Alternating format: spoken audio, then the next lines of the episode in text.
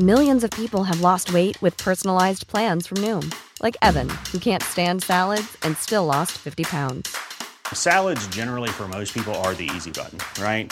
For me, that wasn't an option. I never really was a salad guy. That's just not who I am. But Noom worked for me. Get your personalized plan today at Noom.com. Real Noom user compensated to provide their story. In four weeks, the typical Noom user can expect to lose one to two pounds per week. Individual results may vary. Heraldo Radio, la HCL se comparte, se ve y ahora también se escucha. Inicia las noticias de la tarde con Jesús Martín Mendoza en Heraldo Radio.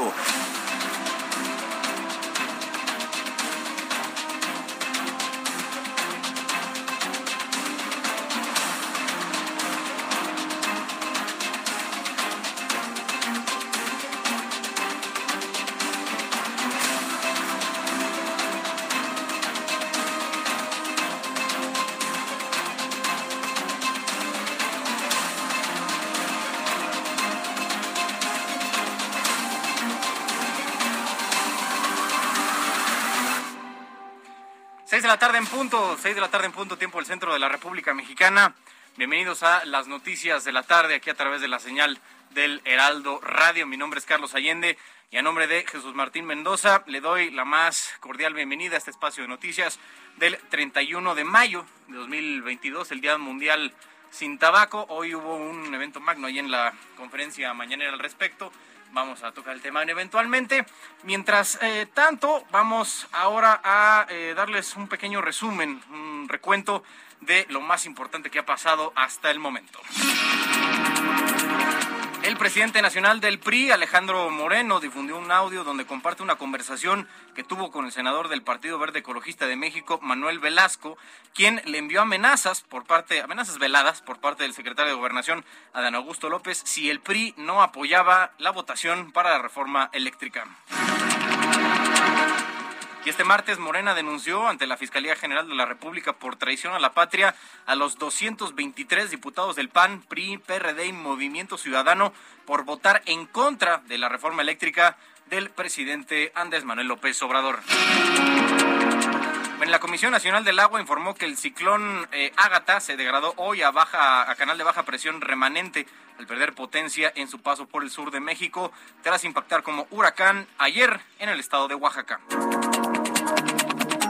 El gobierno de la Ciudad de México decretó que a partir de hoy se prohíbe fumar en 11 zonas del centro histórico, incluido el Zócalo, el Corredor Madero y la calle Pino Suárez, con el fin de garantizar espacios libres de humo a pesar de que están al aire libre.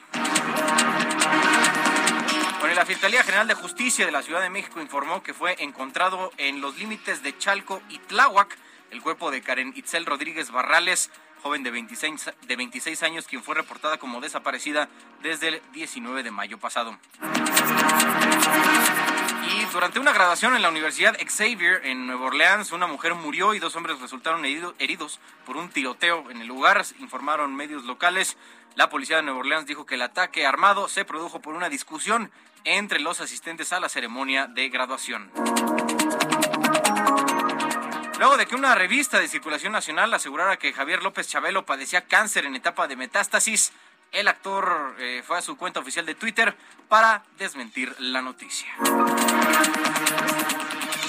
Y tras la victoria del piloto mexicano Sergio Checo Pérez en el Gran Premio de Mónaco, su, su escudería, su equipo de Fórmula 1, Oracle Red Bull Racing, al que pertenece, decidió renovar su contrato hasta el 2024. Hasta ahí lo más importante que ha pasado al momento. Eh, lo que le podemos decir es que muy merecido lo de Checo Pérez, sin duda. Que, y lo de Chabelo, güey, que ya me lo andan este, colgando los tenis. No puede ser, ya Chabelo es patrimonio cultural de este, de este país. Y en fin, digo, más adelante vamos a, a tocar el tema de esta denuncia de eh, traición a la patria. Eh, que fue a, a, interponer el presidente de Morena allá en las oficinas de la Fiscalía General de la República y eh, estos audios que el presidente del PRI pues, está publicando como para contrarrestar esta oleada también de audios que le han publicado desde su eh, natal Campeche. Pero por lo pronto vamos con los, nuestros compañeros reporteros urbanos. Vamos contigo, Daniel Magaña, ¿dónde te encuentras?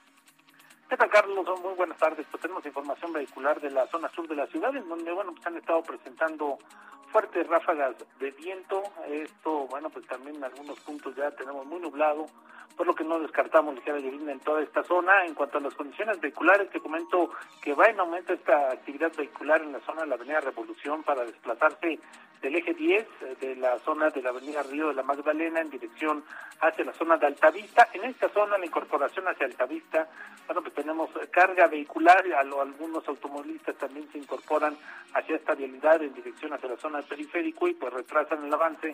A partir de aquí ya mejoran estas condiciones viales en dirección hacia la zona de Barranca del Muerto, en sentido opuesto, pese a que va en aumento esta actividad vial, todavía el desplazamiento es constante para poder ingresar hacia el perímetro de Ciudad Universitaria. El reporte.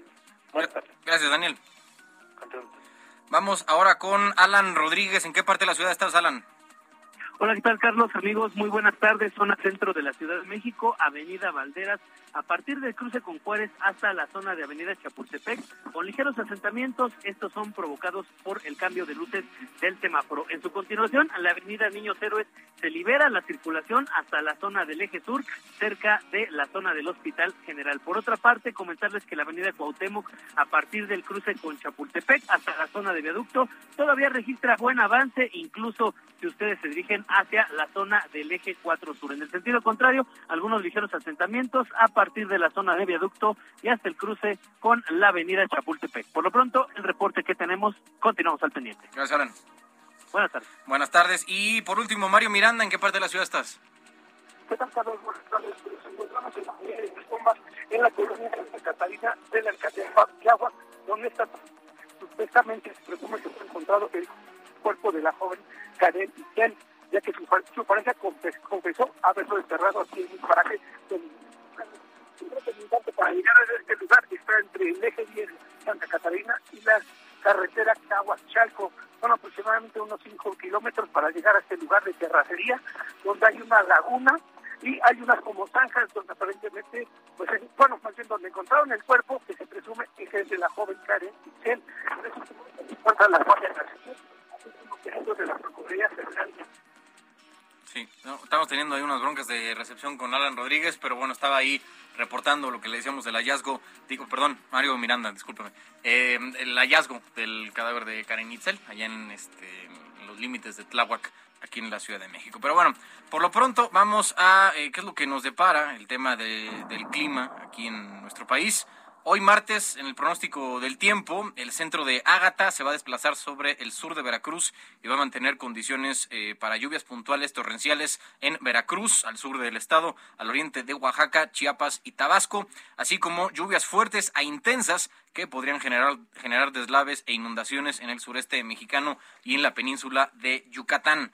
También se prevén eh, vientos fuertes con rachas de entre 50 a 60 kilómetros por hora y oleaje de 1 a 2 metros de altura bastante significativa allá en el Golfo del Tehuantepec, son las costas de Oaxaca y Chiapas, además de Tabasco y el sur de Veracruz.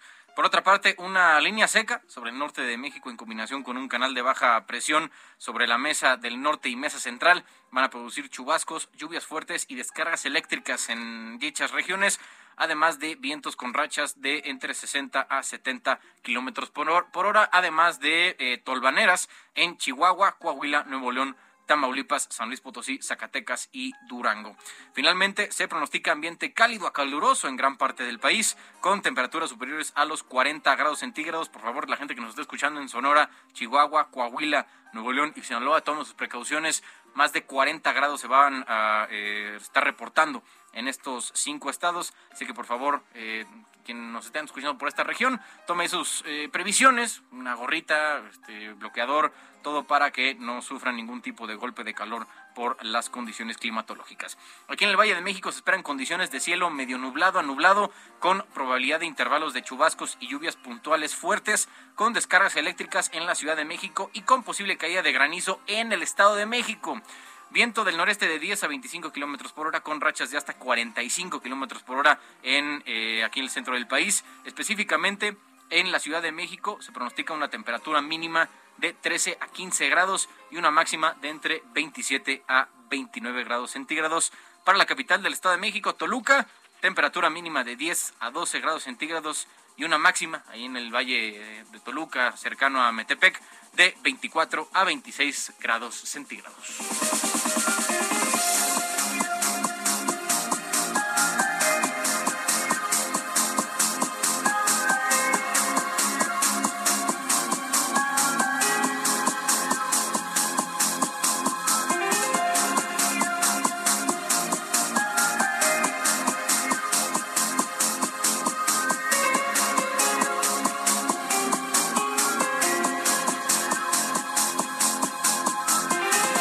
Seis, seis días de la tarde en el tiempo del centro de la República Mexicana. Gracias por escucharnos por el 98.5 de FM. Las noticias de la tarde con Jesús Martín Mendoza, quien les habla, Carlos Allende. Gracias por acompañarnos. cualquier tema que sea de su interés, comentarlo, lo puede hacer a través de mis redes sociales, arroba Sir Allende en Twitter, Instagram y Facebook. Bueno, empezamos esta emisión de hoy, 31 de mayo, con esta conferencia de prensa que dio el presidente nacional del PRI, el eh, también diputado Alejandro Moreno eh, quien ahí en las oficinas, incluso en el, auditorio Plutarco Elias Calles de las oficinas centrales del Partido Revolucionario Institucional, reveló la grabación de una conversación que tuvo con el senador del Partido Verde, Manuel Velasco, ex gobernador de, Chiapas, donde el legislador le envió una especie de amenazas, presuntamente por parte del titular de la Secretaría de Gobernación, el tabasqueño Adán Augusto López, condicionando el voto del PRI, o sea, vaya, querían que votaran a favor de la eh, reforma eléctrica propuesta por el presidente López Obrador. Por otra parte, Alejandro Moreno presentó un peritaje que determinó que, al parecer, son falsos los audios difundidos por la gobernadora de Campeche, Laida Sansores, donde el presidente del PRI dijo que a los periodistas se les mata de hambre y no a balazos. Eso es lo que estaba diciendo el, eh, el presidente del, Nacional y eh, esto es un poco lo que dijo hoy en su conferencia. Ah, perdónenme. Vamos con Elia Castillo, perdón, una disculpa, que ah, eh, también está un poco relacionado con este tema, que es la denuncia que hizo el presidente igual de, de Morena por eh, lo que ellos consideran traición a la patria. Estuvieron hoy temprano en las oficinas de la Fiscalía General de la República. Eh, Elia, ¿cómo, ¿cómo fue esta denuncia que, interpusieron este grupo de, de Morena? Muy buenas tardes, Carlos. Te saludo con gusto a ti el auditorio. Bueno, te comento que previo a esta conferencia de prensa por parte del eh, dirigente nacional del PRI, Alejandro Moreno, el presidente nacional de Morena, Mario Delgado, hizo también una dos denuncias penales ante la Fiscalía General de la República. Esto en contra de los 223 diputados de oposición del PAN, PRI, PRD y Movimiento Ciudadano que votaron en contra de la reforma eléctrica el pasado 17 de abril. Te comento que esta denuncia penal en contra de los 223 legisladores, pues es bajo el supuesto de que cometieron el delito de traición a la patria y fue sustentado, de acuerdo a lo dicho por el dirigente morenista, en el artículo 123 del Código Penal Federal. Te comento que eh, pues Mario Delgado estuvo acompañado del dirigente local de Morena, Tomás Pliego, así como del representante del partido ante el Instituto Nacional Electoral, Mario Yergo, y de militantes del partido, acompañado también de más de 50 cajas en donde, eh, de acuerdo a lo dicho por eh, Mario Delgado, bueno, pues se encontraban eh, más de un millón setecientas mil firmas de ciudadanos que apoyaron la presentación de este recurso penal ante la Fiscalía General de la República. Eh, te comento que en tanto el representante de Morena ante el INE eh, señaló, detalló que de acuerdo al artículo 123 eh, perdón, del Código Penal Federal, pues establece una pena de hasta 40 años de prisión y hasta 50 mil pesos de multa a quien incurra en el delito de traición a la patria.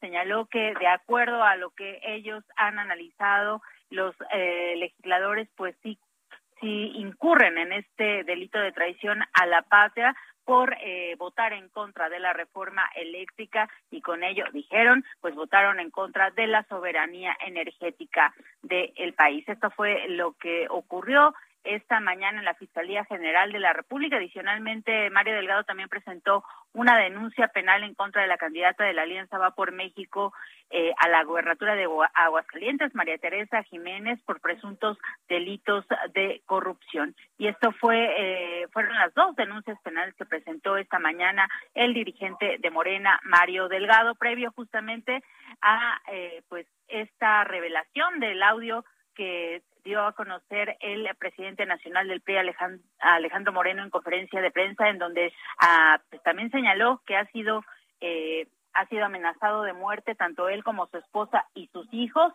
pero aseguró que no lo van a, amedrentar, que no se va a doblar y que dará eh, o, o recibirá este embate por parte del, del gobierno federal de frente y aquí en el país. Esto fue parte de lo que ocurrió esta mañana, Carlos. Ajá. Ok. Sí. Este, y, y que, que que, pues, que si no que si no jalabas este que, que, que iban a ir con todo ah ok perfecto muy bien muy bien qué bueno que me diste el recado sí pero al final del camino voy a tener una reunión ellos se equivocaron siempre el camino siempre se los he dicho nosotros no entendemos así menos bajo amenaza menos las cosas que han hecho. Entonces, tú me conoces, hermano, yo soy de firme convicción, estoy echado para adelante y pues, yo regreso hasta el domingo, yo puedo platicar con ellos y menos así con amenazas y la chingada, pues menos. Y pues si se van a venir con todo, que se vengan con todo, yo no tengo tema. Si algo tengo yo es que me sobran huevos.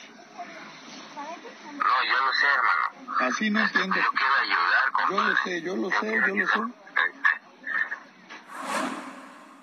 Carlos, esto fue parte del audio de más de ocho minutos que dio a conocer Alejandro Moreno. Te comento que aseguró que no tiene miedo de que lo envíen a la cárcel. Señaló que él, eh, pues, no incurrió en ningún delito, que estos audios eh, que ha presentado la la gobernadora de Campeche, Laida Sansores, son editados, incluso presentó un eh, peritaje como prueba, un peritaje realizado por un experto certificado en donde señala que eh, los audios fueron alterados, fueron parte de las pruebas que presentó esta mañana también ante la Fiscalía General de la República y ante el Instituto Nacional Electoral, toda vez que previo a la presentación o al anuncio, al, sí, a la presentación de este audio, Carlos, pues el dirigente del PRI, pues anunció que presentó dos denuncias. La primera ante la Fiscalía General de la República en contra de Laida Sansores por eh, la grabación indebida, ilícita de audios, además de su difusión, así como eh, ante el Instituto Nacional Electoral por el presunto uso de recursos públicos eh, para encabezar una campaña en su contra. Esto fue parte de lo que se escuchó en este audio que dio a conocer Alejandro Moreno, en donde también, pues, eh, que, que cabe aclarar, Carlos, está fechado el 8 de abril, días antes justamente de la votación de la reforma eléctrica eh, propuesta por el presidente Andrés Manuel López Obrador, en donde, como bien señalas, pues se eh, presuntamente se condiciona el voto del PRI o, eh, a, a, que no inicien una campaña en contra del dirigente nacional de este partido, por lo cual Alejandro Moreno dijo ya estaba advertido de que esto iba a ocurrir, aseguró que no tiene miedo y que continuará dando la batalla en eh, pues desde su trinchera en contra de esta campaña que acusó está encabezando el presidente Andrés Manuel López Obrador. Bueno, pues muchas gracias Elia Castillo por el reporte. Muy buenas tardes. Muy buenas tardes. Estaba diciendo Elia que el audio estaba fechado por Alito el 8 de abril. En el Twitter de Manuel Velasco, que es arroba Velasco M-bajo, por si lo quieren checar, tiene una foto publicada el 9 de abril, el día siguiente, que eh, justo una foto con el secretario de Gobernación, él está al lado, y dice, me reuní con el secretario de Gobernación, arroba Dan Augusto, un hombre conciliador que privilegia el diálogo y el acuerdo político en beneficio de México.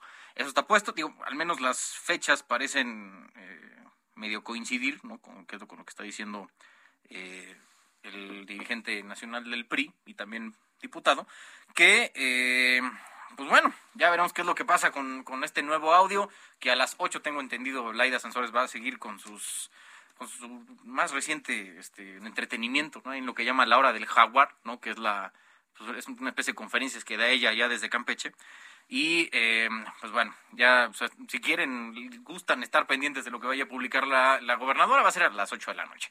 Y la otra, este, sobre esta denuncia que fueron a hacer los eh, diputados de Morena, allá, bueno, los diputados, bueno, dirigentes de Morena y algunos este, eh, de la cúpula, están basándose, decía Elia en el capítulo, en el capítulo primero del Código Penal Federal, artículo 123, que me imagino es la fracción primera, creo que no lo especificaron, porque en ese artículo hay 15 fracciones, 15 conductas que son consideradas como traición a la patria. La fracción primera dice, se, impondrá la pena de prisión de 5 a 40 años, que es lo que estaban diciendo, y multa hasta de 50 mil pesos al mexicano que cometa traición a la patria en alguna de las formas siguientes. Entonces luego vienen las 15 fracciones. La fracción primera dice, realice actos contra la independencia, soberanía o integridad de la nación mexicana con la finalidad de someterla a persona, grupo o gobierno extranjero. Aquí dependerá primero de cómo contra el tema de la independencia, pues no, o sea, porque no estamos hablando de que va a haber un grupo o un país que va a venir aquí a invadir México y nos va a quitar nuestra independencia. Va a depender cómo es que se entienda el concepto de soberanía. Porque ya que hablamos mucho, ¿no? De que la soberanía energética y que no podemos depender de otros puntos, no de otros eh, países ni de otros actores. Todo tiene que ser manejado desde el Estado. Entonces va a ver cómo es que se interpreta el concepto de soberanía tanto en la investigación que eventualmente haga la Fiscalía General de la República y luego cuando presenten o judicialicen esta investigación va a ver cuál es eh, el punto o el criterio que se va a tener que usar desde un punto de vista judicial para eh, definir bien qué es qué sí que se considera un digamos un acto contra la soberanía del Estado mexicano o no porque pues digo de las otras eh, fracciones estamos hablando de que son de ser parte de grupos armados asesorados por extranjeros no cosas ya más enfocadas a eh, acciones militares a temas bélicos. Entonces ahí eh, no no entraría alguna otra conducta de estos diputados. Que esto me lleva a lo siguiente. Los 223 diputados que fueron a, de oposición que fueron a denunciar tienen fuero. ¿Sale? Tienen protección contra procesos penales. Y existe justo para este tipo de cosas, para que cuando un diputado, un representante popular del partido que sea, ejerza en su libertad un voto en sentido contrario que a lo mejor en este caso el oficialismo, quien está en, ocupando el poder ejecutivo, no le guste, puedan tener cierto nivel de protección. Justo para este tipo de cosas fue que se ideó el concepto de fuero, ¿no? esta protección constitucional. Lo que puede pasar ahora, que yo no quiero yo pecar de, de, de, mi mente cochambrosa, ya sabes que uno se acostumbra ¿no? a pensar mal en este tipo de cosas, es lo siguiente, que puede haber una investigación, que la fiscalía dice, ¿sabes qué? Sí tengo eh, elementos suficientes para proceder penalmente contra estos 223 diputados de oposición, vaya a la Cámara de Diputados, se integre esta, eh, la comisión de procedencia, aprueben, se vaya a la votación al Pleno y vaya a haber 223 eh, diferentes votaciones para ver si procede la acusación o no, que sería básicamente tener 223 desafueros. No quisiera yo pensar mal, ¿no? Pero podría pasar, porque Morena tiene mayoría. Ahí está el problema. Sería un precedente peligrosísimo tener eso en, en los libros de historia de la política mexicana.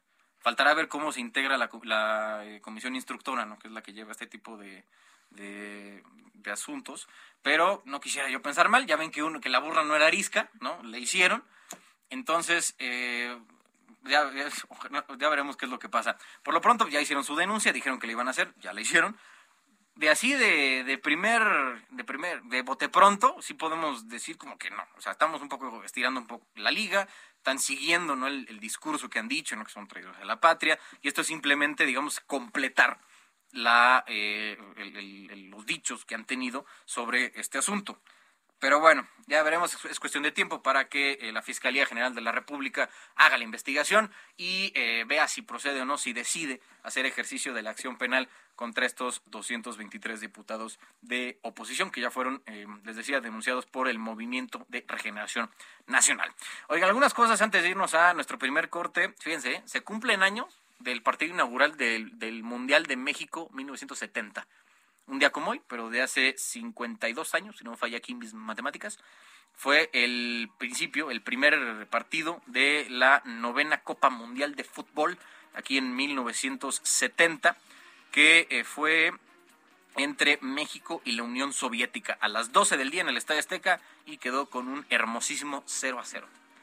Bueno, pues oye, empatar con la Unión Soviética en esos tiempos era algo pues, pues medio bueno, ¿no? Digamos. Ya después México fue a ganarle a El Salvador, estaba igual en el Estadio Azteca, y también a Bélgica el 7 de junio y 11 de junio, clasificando segundo de grupo con este pues que sus, sus siete puntotes, ¿no? Ahí para pasar a la, a la siguiente etapa del Mundial de México 70. Bueno, vamos a ir a nuestro primer corte. Acuérdense que nos pueden, me pueden seguir en mis redes sociales y comentar cualquier cosa, cualquiera de los puntos, de los temas de interés eh, nacional que estemos aquí abordando en el programa. Arroba Sir Allende, mi cuenta de Twitter. Vamos a un corte. Volvemos a las noticias de la tarde. Escuchas a Jesús Martín Mendoza con las noticias de la tarde por Heraldo Radio, una estación de Heraldo Media Group. Heraldo Radio, la HCL se comparte, se ve y ahora también se escucha.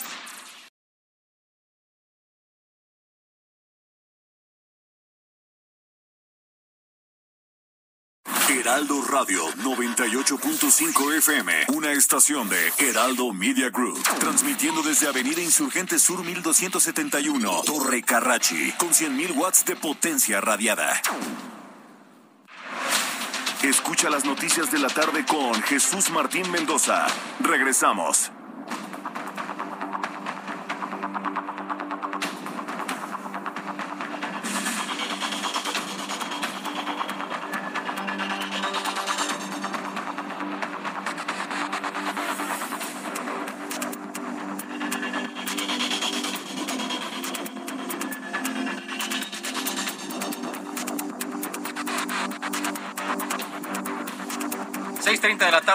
Tiempo al centro de la República Mexicana. Seguimos aquí en eh, Heraldo Radio, las noticias de la tarde, a través del 98.5 de su FM.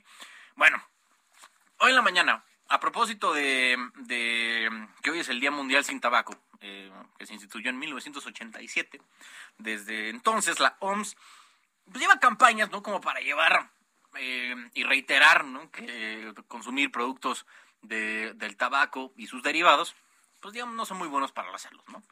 Que el punto que, yo luego me, puse a pensar alrededor de esto es que, pues, digo, yo no conozco a nadie que sea adicto al cigarro o alguna otra sustancia parecida que, crea que eso es bueno para ellos, ¿no? Pues no lo haces para mejorar tu calidad de vida. Nada más se te volvió vicio, ¿no? Por presión social o lo que ustedes quieran o, les gusta. Pero bueno, la cosa es que el presidente hoy... Eh, durante su mañana firmó un decreto para prohibir la comercialización de los cigarros electrónicos y los vapeadores, porque, según la Secretaría de Salud, estos no presentan una menor afectación en la salud de las personas que los cigarros convencionales de tabaco y por basarse en publicidad engañosa respecto a que los vapeadores no son dañinos para la salud, pero indicó la Secretaría de Salud también lo son. Este decreto de prohibición a la venta y distribución de los cigarrillos electrónicos y vapeadores ocurre después de que la COFEPRIS emitió una alerta máxima sanitaria por los riesgos contra la salud que representan estos productos. Hoy en la mañana estuvo el subsecretario Hugo López Gatel y esto fue lo que dijo. La gran mentira es que los nuevos productos, vapeadores y cigarrillos electrónicos, son menos dañinos, que es una alternativa a el cigarro. Y hoy presentan una propaganda que indica que lo que hace daño es quemar el tabaco, el humo. Pero eso es falso. También el vapeo, también los vapores que producen vapeadores y cigarrillos electrónicos son dañinos para la salud. La segunda cosa de la mentira es que plantean que los vapeadores y cigarrillos electrónicos son una medida útil para dejar de fumar. Esto es falso. Hay evidencia de que los vapeadores no solo no ayudan a dejar de fumar, sino que inducen la adicción al tabaco. Valentín, yo nada más mm, hay diferentes posturas, cada quien tendrá la suya. Al menos estoy revisando ahorita el diario oficial de la Federación. No ha sido publicado el decreto, me imagino que estará en la edición de mañana. Pero eh, es más o menos el mismo criterio, los mismos argumentos que están usando como para prohibir la venta de estos eh, vapeadores o cigarros electrónicos puede aplicar a los cigarros normales, ¿no? Que ya se venden en, tiendas por todos lados. La cosa que yo creo que muchos están haciendo es eh, pues que se mida con, lo mismo, ¿no? Igual con la marihuana, que incluso está ya en, vías de, legalización. Habrá que, pues, si ese es el criterio, pues hay que aplicarlo parejo para todos, ¿no? Porque si no, aquí se va a notar que eh, o va, va, a prestarse a sospechosismos de que se está favoreciendo a un lado o a otro. Pero bueno, entre que eso pasa y no, e igual en el Día Mundial sin Tabaco, que les decía hoy, el gobierno de la Ciudad de México informó que también va a quedar prohibido fumar en 11 zonas del centro histórico. Entre estos está, a pesar de que estén al aire libre y todo eso, eso ya, o sea, al menos en estas zonas que, eh, como por ejemplo el Zócalo, Corredor Madero, Pino Suárez, ahí donde está la Suprema Corte, y la calle 20 de noviembre, ahí estén al aire libre o no, ya no va a ser permitido fumar en estas 11, en son como el ejemplo de las 11 zonas del centro que eh, las autoridades capitalinas dijeron que ya no se va a poder fumar con el objetivo de que este decreto garantice espacios libres de humo, ¿no? hay para que lo consideren si pues, andan por el centro histórico de la Ciudad de México, tengan considerado esto porque si, si los cachan o los eh, encuentran fumándose un cigarrito en estas zonas, pues eh, les podrían imponer multas, creo que va entre las 10 y las 30 UMAS, que son como 900 pesos y 2.700. Por ahí va a estar, ¿no? La, la, multa. Ya cada uno de ustedes decidirá si, si paga la multa, ¿no?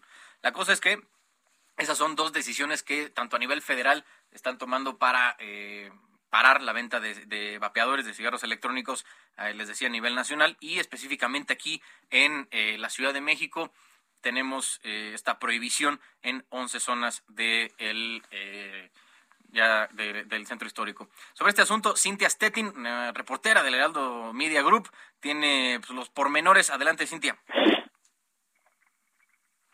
Cintia. creo que no está, no está Cintia Stettin. Bueno, ahorita vamos a ir con ella sobre este asunto para que pues, ahí nos, nos eh, haga el favor de tener los 11 lugares para para donde esto va a estar eh, prohibido ya fumar en, el centro histórico de la Ciudad de México. Que digo, es un, es un poco el tema eh, de ir ampliando. Pues sí, también tal tema de, no, que la libertad de cada uno, el libre desarrollo de la personalidad, que vaya a tener eh, X persona, pero también hay que considerar que existe, ¿no? El fumador es de segunda mano y eh, pues al menos si estamos, si compaginamos ese, ese derecho, ¿no? Al libre desarrollo de la personalidad con el, derecho a la salud, se vuelve como más, eh, digamos, más evidente que eh, hay que impulsar los espacios libres de humo. Cintia Stettin, ¿estás por ahí?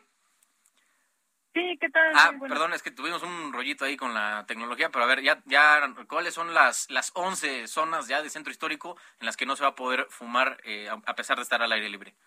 Claro, eh, pues comentarte que las 11 zonas en las que ya no se podrá fumar a pesar de estar al aire libre son el Zócalo de la Ciudad de México, la Plaza de la Mexicanidad, la Plaza Manuel Gambio, la Plaza del Seminario, eh, el Empedradillo, la plaza del centro histórico que está ubicada en la calle de Monte de Piedad sin número, la calle eh, pues Francisco y Madero que comúnmente conocemos como corredor peatonal Madero, los portales que están ubicados entre calle 20 de noviembre y calle José María Pino Suárez, los portales del antiguo Palacio del Ayuntamiento que están entre calle 20 de noviembre y calle 5 de febrero, y los portales que también están en 16 de septiembre y eh, Francisco y Madero, así como la calle 20 de noviembre entre Zócalo y eh, Venustiano Carranza. Señalarte que si bien pues este documento que hoy fue publicado, pues más bien estas normativas que fueron publicadas hoy en la Gaceta Oficial de la Ciudad de México, dicen que eh, pues cualquier violación a esto será sancionado en términos de la Ley de Cultura Cívica. Hay que comentar que actualmente, de acuerdo a la Ley de Protección de Salud de los no fumadores en la Ciudad de México, pues se, prevé hasta un arresto por 36 horas en caso de reincidencia de esta eh, pues falta administrativa y una sanción económica que va de los 900 a los 2.800 pesos. Asimismo, pues será la autoridad del centro histórico en coordinación con la subsecretaría de programas de alcaldías y reordenamiento de la vía pública, además de la Secretaría de Salud quienes determinen las áreas libres de humo de tabaco y otras emisiones. Asimismo, pues serán las encargadas de realizar acciones eh, como campañas de concientización en negocios y a también entregar trípticos a personas justo para que sepan el objetivo de esta nueva determinación. Deberán colocar señalizaciones que delimiten perfectamente el área que será libre de humo, eh, también realizar una, pues, una constante vigilancia y corregir eh, cualquier infracción a estas determinaciones. También se dejó clarísimo que de esta normativa se excluye a las personas dedicadas a preservar las costumbres y tradiciones prehispánicas. Hay que comentar pues que esto fue publicado en la Gaceta Oficial de la Ciudad de México ayer por la noche, por lo que hoy entró en vigor. Bueno, pues ya estaremos viendo, ojalá tenga señal. Me imagino que van a poner señalizaciones y todo, ¿no? Para que la gente que más o menos no ubique las zonas en concreto pueda no cometer este error.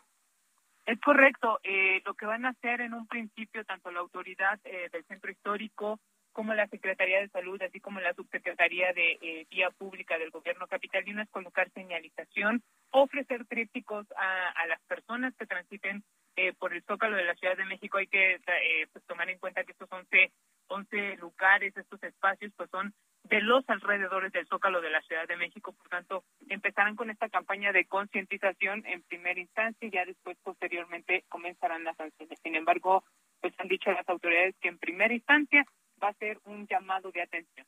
Perfecto, pues gracias, Cintia.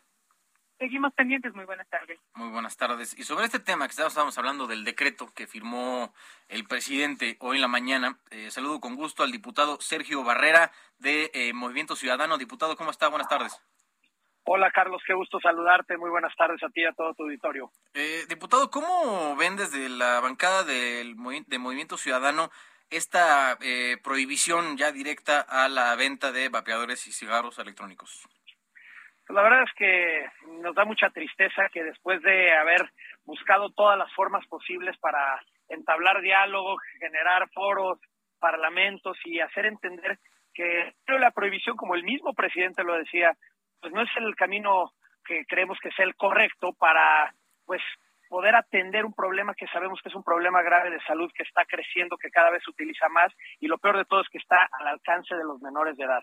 Entonces, no estamos de acuerdo en esta medida. Nosotros lo que siempre hemos eh, propuesto, y ahí están las iniciativas que hemos presentado, pues es que regulemos, tenemos que dejar las, las reglas muy claras de quién puede producir estos productos, quién puede distribuir los productos, quién los puede consumir y sobre todo, pues también es un tema no solamente de salud pública, sino también de recaudación y poder con eso generar políticas públicas para que pues, haya prevención y también qué va a pasar con estos dispositivos, porque muchas veces no volteamos a ver que pues, llevan baterías y también se convierte en un problema también de ecológico y de medio ambiente. Entonces, la verdad es que nos da mucha tristeza que, que el subsecretario le haya endulzado de esta forma el oído al presidente y, que sea la manera en que ellos creen que deben de atender un problema que pues realmente va mucho más allá y que hay muchas personas que utilizan estos dispositivos pues de una forma también para dejar el tabaco que lo que tú puedes hacer con estos dispositivos puedes manejarlos de distintas maneras para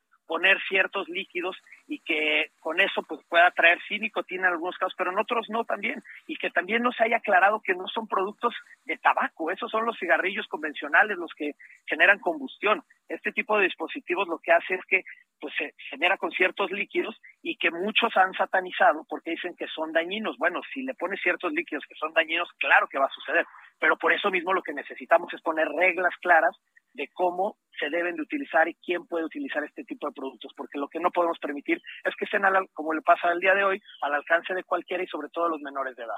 Oiga, diputado, yo creo que digo, va a estar un poco más este, de acuerdo con, con que es un poco mi postura, que el prohibir un producto que ya tiene demanda, lo único que va a provocar es que se va a generar un mercado negro. O sea, los vapeadores y, y, todos estos productos se van a seguir vendiendo porque, digamos que la gente como que ya les agarró el gusto, ¿no? Y el problema ahora es que eh, se echó encima el gobierno federal una responsabilidad extra a la hora de eh, pues, hacerse, o, eh, pues, más bien responsabilizarse de que ya no se sigan vendiendo este, estos productos.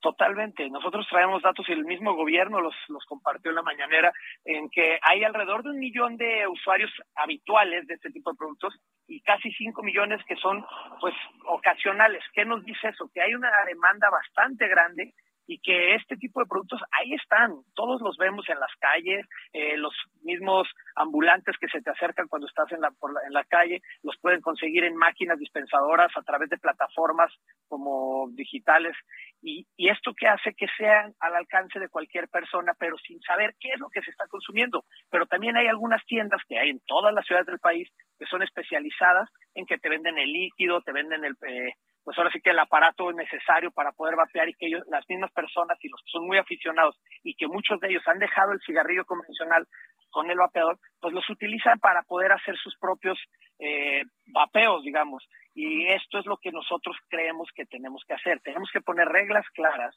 para que no sean atractivos para los menores de edad, para que la gente cuando vaya a consumir sepa qué es lo que está consumiendo y sobre todo que hay una política de recaudación para también tener una política de prevención, porque es un problema grave de salud si no lo hacemos, porque como bien dices, le estamos dejando las puertas abiertas al crimen organizado y un mercado ilegal que se va a seguir vendiendo y se va a seguir demandando. Entonces van a hacer esta propuesta, me, imagino, en el próximo periodo ordinario de sesiones. Ya la propusimos, el diputado Salomón Chertovisky y su servidor eh, presentamos una, también la fracción del PAN presentó otra. Tuvimos un parlamento abierto donde hablamos con muchos expertos que estaban a favor y en contra, donde se, pues, se coincidió en todas las formas que la, la visión que necesitamos es la de la regulación. No podemos seguir con la prohibición porque pues, creo que ya está muy claro y después de toda esta polémica que se ha generado hoy en el día, pues la gente es lo que está hablando, que hay una preocupación en quiénes van a ser estas personas que van a estar distribuyendo, qué van a contener estos productos y al alcance de quién van a estar. ¿Han tenido acercamiento? Ya que hicieron la propuesta con eh, la bancada del, de Morena, que digo, eventualmente lo van a tener que hacer porque son el grupo mayoritario. Sí, a ver, yo me he sentado y he tratado de cabildear con todos los grupos parlamentarios. Ese es nuestro trabajo como legisladores, no ver por el tema de si eres de un partido u otro, sino por el beneficio para las personas. Y con las personas que yo me he llegado a sentar ahí en el, en el Congreso, prácticamente todas están a favor y, están en contra de que este tipo de productos se vendan sin ningún tipo de regulación pero desafortunadamente, y como pasa en muchos otros casos, y ustedes ya lo saben, pues baja una línea y esa es la línea que aunque están de acuerdo eh, o están en desacuerdo, pues ellos tienen que seguirla. Entonces, pues es muy triste darse uno cuenta que este, hay, hay voluntad, hay gente que está a favor de este tipo de regulación, pero que no lo hacen por una sencilla razón, porque les mandan una línea desde Palacio que les dicen que así son las cosas y no están dispuestos ni siquiera a dialogar. Entonces, yo creo que este es un tema que ya va mucho más allá y que de verdad tenemos que ver por qué y qué intereses se están satisfaciendo en este sentido, por qué la prohibición y por qué no están también de acuerdo en que el beneficio tiene que ser a las personas que los usan o que pueden en algún momento llegar a comprar este tipo de cigarrillos y a quiénes les vamos a quitar ese acceso para que no lo hagan.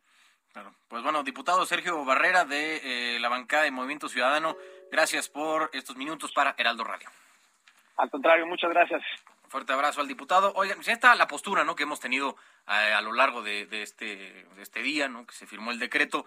Ya estaban diciendo, pues, está muy claro, ¿no? igual en la línea, muy marcado que del lado eh, del, oficialismo, vamos en contra, no prohibir porque eh, va en contra de la salud pública del país y eh, del grupo opositor pues están diciendo, oye, está bien, o sea, estamos, vamos de acuerdo con que no es bueno para, para la salud, pero eh, llegar al punto de prohibir se va a convertir en algo contraproducente, porque como lo decíamos, bueno, como lo decía el diputado, y yo también eh, secundo un poco eso, es que la demanda ya existe, ya digo, estaba con los datos que presentó la, la Secretaría de Salud hoy en la mañana. Por ahí de 5 millones de mexicanos, de personas que viven aquí en México, usan frecuente o esporádicamente estos productos. Entonces, el decir que ya no va a haber demanda simplemente por este decreto que se firmó eh, hoy temprano, es incorrecto. Lo único que va a provocar es, les decía, una nueva responsabilidad para el gobierno federal y va a abrir la puerta a eh, un poco la corrupción que históricamente hemos tenido en las 50 aduanas que hay en nuestro país. Porque, digo, la demanda de nuevo no va a bajar. Pero bueno, una, una página que estuve aquí revisando justo en preparación a, esta, a este eh, tema es de la Universidad Johns Hopkins, ¿no? que es de las más prestigiosas en temas eh, eh, de estudios superiores allá en Estados Unidos, específicamente en el tema de medicina. Y eh, ellos dicen que, de hecho, el, vapeo sí es más, no quiero decir más benéfico, menos dañino para el, el, cuerpo humano, pero aún así no es que digas ya con esto se resuelve el problema. Porque un cigarro normal de tabaco regular tiene más de 7000 químicos que evidentemente son tóxicos los vapeadores no tienen tantos. Sí tienen, pero no son tantos. Y bueno, en otros asuntos, El secretario de Gobernación, eh, aseguró, Adán Augusto López, aseguró que no tienen focos rojos, al menos por el momento, por la posible injerencia del crimen organizado en las elecciones del próximo 5 de junio. El funcionario recordó que hay un mecanismo de coordinación con las autoridades electorales locales y que la Guardia Nacional va a estar encargada de la vigilancia en la jornada electoral del próximo domingo. Iván Saldaña, eh, reportero del Heraldo Media Group, ¿qué eh, nos puedes decir sobre estos comentarios del secretario de Gobernación? ¿Cómo estás, Carlos, amigos del auditorio? Buenas tardes. Sí, estas declaraciones se dieron del secretario al salir de una reunión que sostuvo el día de hoy en Palacio Nacional, acompañando al presidente Andrés Manuel López Obrador. Se reunieron con empresarios norteamericanos y con el embajador eh, Ken Salazar, nuevamente en Palacio Nacional. Están revisando el tema de las inversiones en el sector energético eh, fue muy tajante el, secretario de Gobernación en hablar sobre esta reunión, dice que van avanzando, pero aprovechamos para preguntarle precisamente sobre este tema de las próximas elecciones en seis estados del país en donde se va a renovar a gobernadores. Dice que hasta el momento ve tranquilidad y dice que desde luego la expectativa del gobierno es que se genere pues un proceso electoral eh, sin, sin mayores incidentes eh, y pues bueno, también eh, le preguntamos que si habían algunos reportes, ya hay algunos reportes de incidencia del crimen organizado, si han metido pues mano en estos procesos electorales en Aguascalientes, Durango, Hidalgo, Oaxaca, Quintana Roo y Tamaulipas, donde se va a renovar gobernador, en algunos de ellos presidentes municipales y diputados locales, pues esta fue básicamente su respuesta. Escuchemos parte de lo que dijo esta tarde el secretario de Gobernación pues nosotros y no hemos recibido ningún reporte en ese sentido de los órganos electorales. Bueno, hay todo un mecanismo este, de, coordinación con los órganos electorales locales y con el Instituto Federal Electoral y habrá, digamos, la presencia que normalmente se utiliza, en este caso de la Guardia Nacional. Se le preguntó también eh, si ve focos rojos, por supuesto respondió no en este momento ninguno y pues fueron básicamente los comentarios del secretario de Gobernación en torno a este tema y sobre la reunión con los americanos se limitó a dar detalles, señaló que pues siguen planteando y revisando algunas otras inversiones en el sector energético. Carlos, auditorio. Gracias a Iván Saldaña que nos trae el reporte de las declaraciones de Adán Augusto López, el secretario de Gobernación. Ya ven que pues, el domingo tenemos elecciones en eh, seis estados. Vamos al rato a hablar con, ojalá ahora sí podamos hablar con la candidata Carolina Villano eh, para la gobernatura de Hidalgo por eh, la alianza PAN-PRI-PRD. Ahí va, a estar, va a estar interesante esa elección eh, porque eh, sería la primera vez, en, caso de que llegue a consumarse el resultado que eh, ya pintan las, encuestas, que sería la primera vez que el, PRI pierde la gobernatura en Hidalgo en 93 años. Eso va a estar interesante. Otra que sí va, también va a estar interesante, y luego lo, comentamos, es en Quintana Roo, porque ahí también se podría romper una dinámica de poder político, casi de cacicazgos entre dos grupos que se han se han estado como repartiendo la gobernatura del estado de Quintana Roo en eh, allá en la península de Yucatán. Por eso ya luego le, le, entramos. Algo que parece, por es que luego, de verdad, el presidente hace cosas que uno no entiende, ¿no? Luego se entera que fue a dar un senderismo, ¿no? Ahí a, los montes y lo que quieras, luego a, a, echar sus macaneadas, ¿no? Bateando arriba de 300 y todo lo que quieran. Y hace, ¿cuándo fue esto? Hace ratito, a las 6.17, ya llevamos 17 minutos de emisión, publicó en su Twitter, el Twitter oficial del presidente de la República, puso, les comparto la lista de canciones que han sonado en la conferencia matutina. Escuchen y disfruten, ¿no? Y está el, el, el vínculo a su playlist en Spotify de canciones como Por ti y La casita de Oscar Chávez, Adoro de Armando Manzanero, Disculpe el Señor de Joan Manuel Serrat, el Lamento Borincano de Marco Antonio Muñiz, eh, Los Caminos de la Vida, que es esta, de la tropa vallenata, ¿no? Bueno, digo lo que pienso, Calle 13, muy, muy diversificado aquí el, la playlist del, presidente. Eh, y hay una que es El Necio, cantada por su esposa, de Beatriz Gutiérrez Müller, que es originalmente de... Ah, miren, aquí está. Me vienen a convidar a arrepentirme, me vienen a convidar a que no pierda, me vienen a convidar a indefinirme, me vienen a convidar a tanta mierda. Yo no sé lo que es el destino. Caminando fui lo que fui. Ay, adiós, que será divino. Yo me muero como viví. Ah, esta, esta es un breve, eh, una breve prueba, ¿no? De lo que es la playlist de, de presidencial. Ahora sí que es la playlist presidencial, ¿no? Ya ven que ahí en su, en su conferencia pública se le pone cosas para motivar y para decir ánimo, ¿no? En la semana.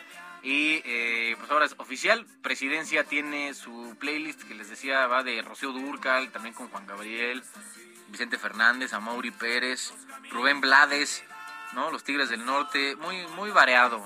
La, construcción de esta playlist. Que, pues bueno, Ahí lo tienen, señores. Vamos a ir a un corte. Eh, volvemos aquí a las noticias de la tarde a través de las frecuencias de Heraldo Radio. Gracias a todos los que nos escuchan en los diferentes puntos de la República Mexicana. Volvemos con más aquí en Heraldo Radio. Y así suena el sentimiento de la tropa vallenata. Escuchas a Jesús Martín Mendoza con las noticias de la tarde por Heraldo Radio, una estación de Heraldo Media Group.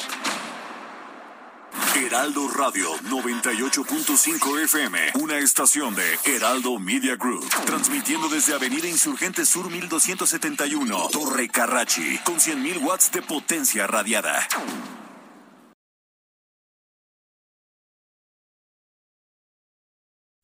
Heraldo Radio, la HCL se comparte, se ve y ahora también se escucha. Escucha las noticias de la tarde con Jesús Martín Mendoza. Regresamos.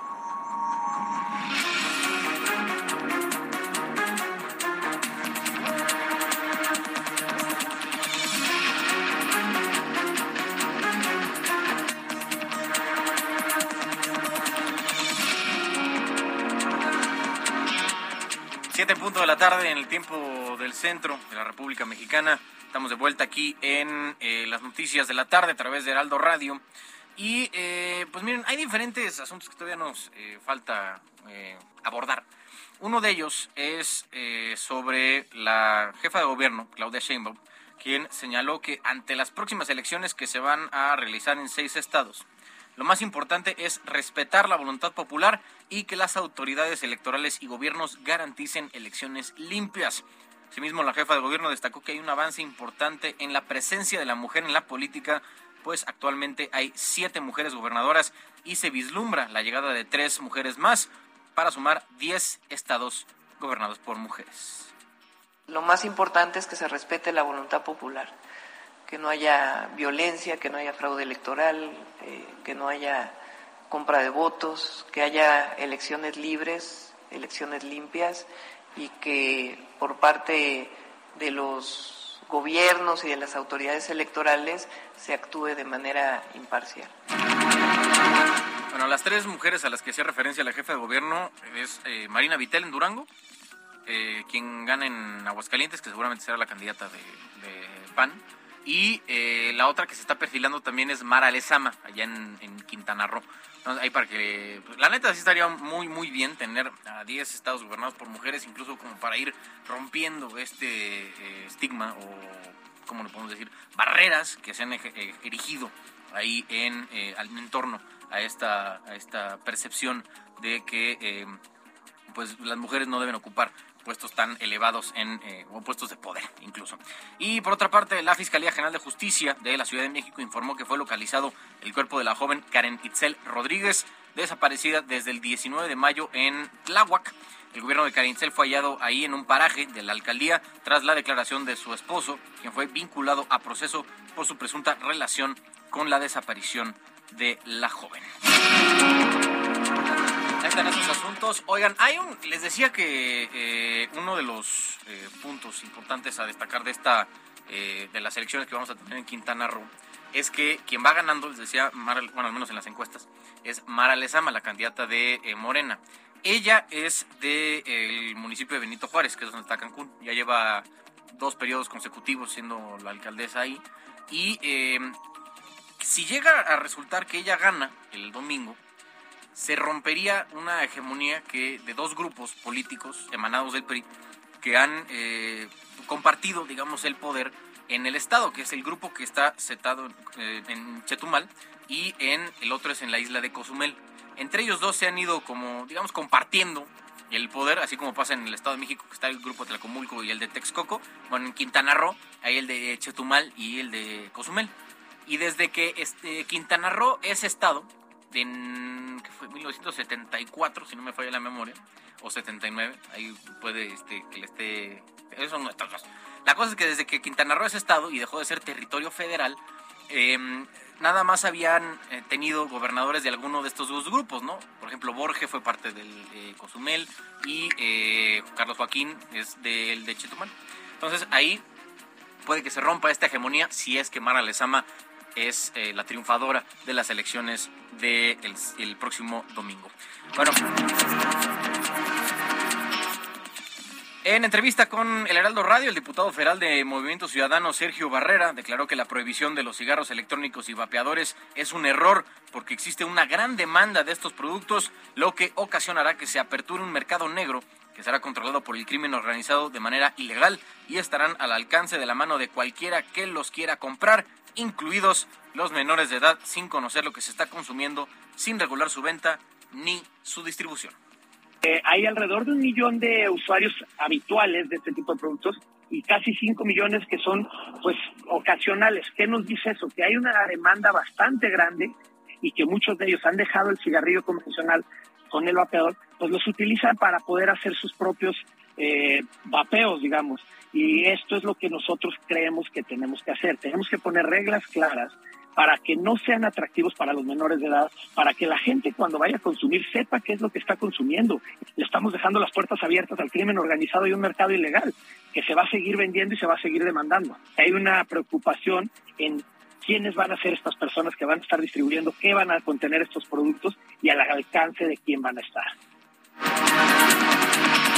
La Fuerza Amplia de Transportes amagó con bloquear varios puntos de la Ciudad de México si no llega a un acuerdo con el gobierno de la capital para incrementar la tarifa al transporte. De acuerdo con representantes de la FAT, el gobierno de la Ciudad de México prometió un incremento en la tarifa mínima del transporte público de entre 3 y 5 pesos para eh, el mes de mayo, por lo que se preparan para cerrar vialidades el próximo 2 de junio, el jueves. Eh, así es como está la cosa con los eh, transportistas que siendo un poco francos, esta demanda no es descabellada. La última vez que hicieron el aumento fue en el sexenio pasado, si no, eh, creo que es 2017 por ahí. Y eh, desde entonces la inflación, pues sí, se ha venido sostenida. Creo que 17%, la última vez que hice el cálculo, ha aumentado los precios desde la, la, eh, la última vez que, que incrementaron la tarifa en este tipo de transporte concesionado. Por lo que, francamente, es muy, muy sensata la eh, petición que están haciendo la Fuerza Amplia de Transportes. La Federación Internacional de Asociaciones de Pilotos de Líneas Aéreas llamó al gobierno de México a garantizar la seguridad aérea y no permitir que esté influida por agendas políticas. La IFALPA señaló que la seguridad operacional de la industria aeronáutica no es negociable en una carta fechada el 30 de mayo al responder a un llamado de la Asociación Sindical de Pilotos Aviadores de México que le presentó una solicitud de asistencia mutua. Y para atender el desafío que significa la inseguridad, el gobierno del Estado de México cuenta con programas y estrategias de prevención que buscan preservar la paz social, impulsar la calidad de vida y combatir estos problemas desde sus causas, afirmó el secretario general de gobierno Ernesto Nemer.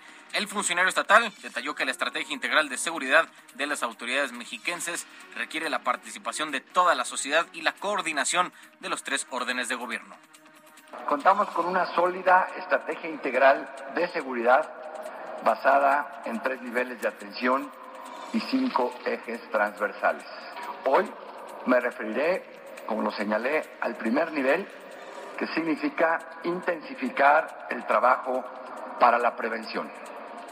A través de este se atiende y combate el fenómeno delictivo y la violencia desde sus causas, con el propósito de preservar el orden y la paz social, defender la integridad y los derechos de las personas e impulsar el mejoramiento de su calidad de vida. Bueno, otros asuntos, hospitalizaron por neumonía al primer actor Ignacio López Tarso. De acuerdo a los primeros reportes, se encuentra en un hospital de la colonia Roma, aquí en la Ciudad de México. El actor de 97 años con trayectoria de 70, de 7 décadas, hace unos días fue honrado con el doctorado honoris causa en Artes y Humanidades por la Universidad de Ixtlahuacán. Ojalá se recupere el primer actor, Ignacio López Tarso. Todavía seguía chambeando, ¿va? A los 97 años con este obras, ¿no? Aquí en el hay un hay un teatro que está aquí cerca de San Jerónimo, no me acuerdo cómo se llama, pero ahí normalmente era donde se presentaba. Imagínate estar en los 97 años siguiendo chambeando, yo ya, o sea, desahuciado, mano. Ahí lo estamos viendo, es escuchando, perdón, estoy me acostumbrado. Estamos escuchando la película Macario, que estaba eh, protagonizada por el primer actor Ignacio López Tarso. Era mucho pedir. Te voy a convidar. Voy a partir a la mera mitad. Pues ya, esto ya parece radionovela, mano. ¿No? Sí. Pero bueno, ahí está, ojalá se recupere, se recupere el primer actor Ignacio López Tarso. En otros asuntos, tras determinar un veto parcial al petróleo ruso, la Unión Europea pactó un acuerdo para impulsar la industria armamentística con carácter de urgencia. Este rearme consiste en recuperar e incluso aumentar la capacidad de defensa después de otorgar insumos, municiones, armas y misiles a Ucrania para hacer frente a la invasión rusa.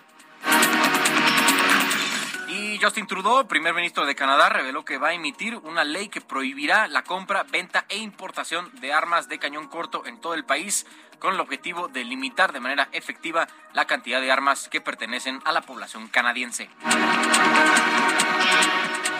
Autoridades de Pernambuco, ubicado al noroeste de Brasil, informaron que las lluvias intensas e inundaciones ocasionaron que al menos 100 personas perdieran la vida, además de reportar 16 desaparecidos hasta el momento. A esta cifra se suman 6.000 personas que se quedaron sin hogar de manera temporal o definitiva.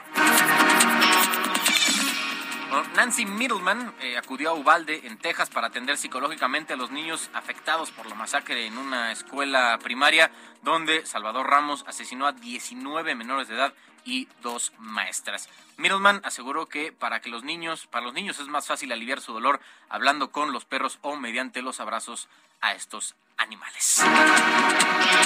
Hasta el momento, hasta el momento lo que tenemos aquí en las noticias de la tarde en Aldo Radio, en resumen, eh, son 7.11, 7.11 de la tarde, tiempo del centro de la República Mexicana. Vamos de nuevo a las calles, a las calles de la Ciudad de México. Daniel Magaña, voy contigo primero. ¿Dónde te encuentras?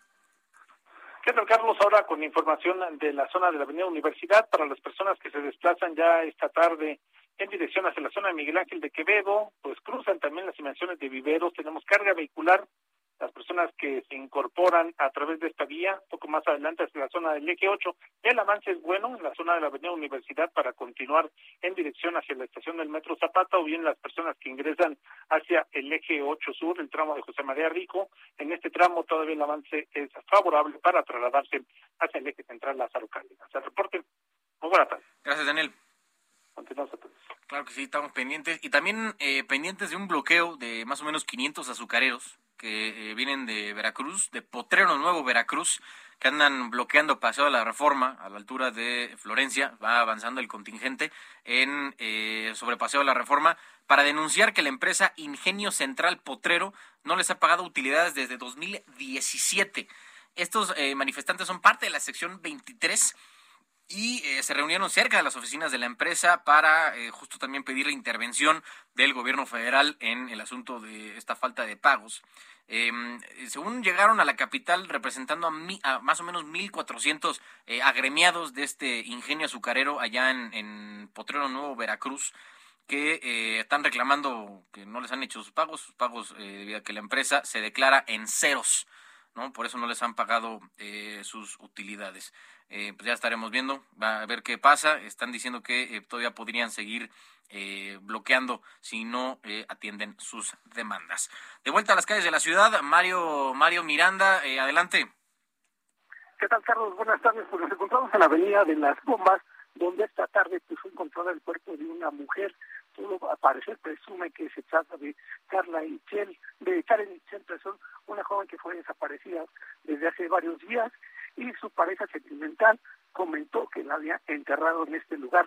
Comentarte que para llegar a este lugar, pues es bastante recorrer aproximadamente dos kilómetros de terracería, porque está entre los límites de Chalco y Tláhuac.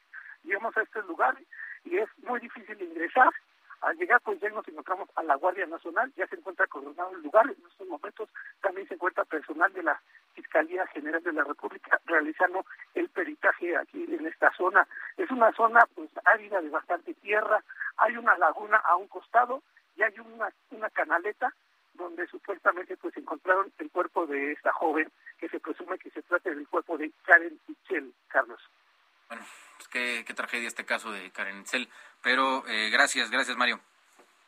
Claro que nos queremos al pendiente de este asunto. Su mamá todavía este, no este, no acepta, o sea, todavía dice, nos comentó que no ha reconocido el cuerpo, que va a llegar esta tarde aquí a la Fiscalía de Tláhuac para reconocer el cuerpo, porque ella todavía pues niega que sea el cuerpo de su hija. Bueno, pues ojalá, ojalá ya eh, se pueda identificar si es que ella es Karen y, y pues nada, que se dé con los responsables. Gracias, Mario. Pendientes. Estamos pendientes. Oigan, eh, justo mientras estábamos empezando este, este bloque, eh, Manuel Velasco, el senador del Partido Verde y el protagonista ¿no? del audio que fue publicado hoy por el presidente del PRI, acaba de publicar en su Twitter lo que pues, hace las veces de una especie de comunicado. Dice, a la opinión pública, He sostenido pláticas privadas con Alejandro Moreno desde hace más de 20 años, como esta llamada que él decidió grabar sin mi consentimiento, violando la confianza al hacerlo unilateralmente y donde yo hablé a título personal. Lamentablemente el contenido fue desvirtuado, ya que en ningún momento amenacé a nadie, al contrario, yo reflexioné y compartí mi opinión como en todas las conversaciones que ambos hemos tenido, siendo en todo momento respetuoso de sus decisiones. Es una convicción personal, ya que en mi calidad de senador de la República tengo diálogo todos los días para construir acuerdos con base en el respeto y el entendimiento. Es lo que está diciendo eh, Manuel Velasco a partir de la publicación de eh, estos audios que hizo hoy temprano el eh, presidente del PRI, Alejandro Moreno. Y eh, completamos la, estamos haciendo unas, escalas aquí tremendas de información con los motorreporteros, pero vamos eh, completando esta ronda por las calles de la ciudad con Alan Rodríguez. Adelante, Alan. Hola, ¿qué tal, Carlos? Amigos, muy buenas tardes. Tenemos la presencia de manifestantes en el cruce de la avenida Paseo de la Reforma y la avenida de los Insurgentes. Se trata de integrantes del grupo azucarero de la sección número 23 de la empresa Beta San Miguel, la cual está ubicada en Veracruz, se manifiestan bloqueando este punto de la avenida Paseo de la Reforma para exigir el pago de las utilidades que desde hace cinco años no les han sido otorgadas. Por este motivo ya llevan bastante tiempo en este corte a la circulación, el cual ha provocado algunos eh, asentamientos en toda la zona centro y también a la salida del poniente. Como alternativa tenemos la avenida Chapultepec, la Ribera de San Cosme y el eje 1 poniente. Por lo pronto, Carlos, amigos, es el reporte. Vamos a estar dando seguimiento a esta movilización para informarles el momento en el que se retiren. Muchas gracias, Alan. Estamos al pendiente. Claro que estamos pendientes. Bueno, ahora es momento de irnos a tomar un poco la ruta 2022 que hemos hecho aquí en Heraldo Media Group, un esfuerzo multiplataforma de cara a las elecciones que van a haber en seis estados de la República. Uno de ellos es Hidalgo y me da mucho gusto saludar a la candidata de la coalición Va por Hidalgo de PAN, PRI y PRD, Carolina Villano. Candidata, ¿cómo está? Buenas tardes. Hola, Carlos. Buenas tardes. Pues muy contenta acá en Hidalgo, trabajando muy duro y lista para ganar. tuvieron un cierre de, bueno, una especie de precierre de campaña ahí en, en Huejutla, ¿no? La Huasteca, sí. Eh, eh, ahí hubo, creo que nada más antes de entrarle al, tema de la, de la campaña candidata, hubo un par de personas que fueron heridas en, en tema de pirotecnia. ¿Ya fueron atendidas? La verdad es que no tuvimos incidentes mayores. nuestra, nuestra campaña es una campaña limpia, es una campaña donde todo el mundo llega con libertad. Y lo que más te puedo destacar de esa eh, de ese precierre que fue en la región Huasteca, que es de donde soy originaria, es que no solamente tuvimos un importante número de personas, sino que tuvimos un buen ánimo en quienes asistieron y eso para mí es muy satisfactorio y sobre todo es eh, un gran compromiso corresponderles. Bueno, ¿y cuál es el ambiente que ha sentido usted en estas eh, paradas que ha tenido por todo su estado natal? Yo estoy muy contenta porque debo decirte con toda humildad y honestidad, nosotros empezamos de menos a más, logramos alcanzar y logramos rebasar.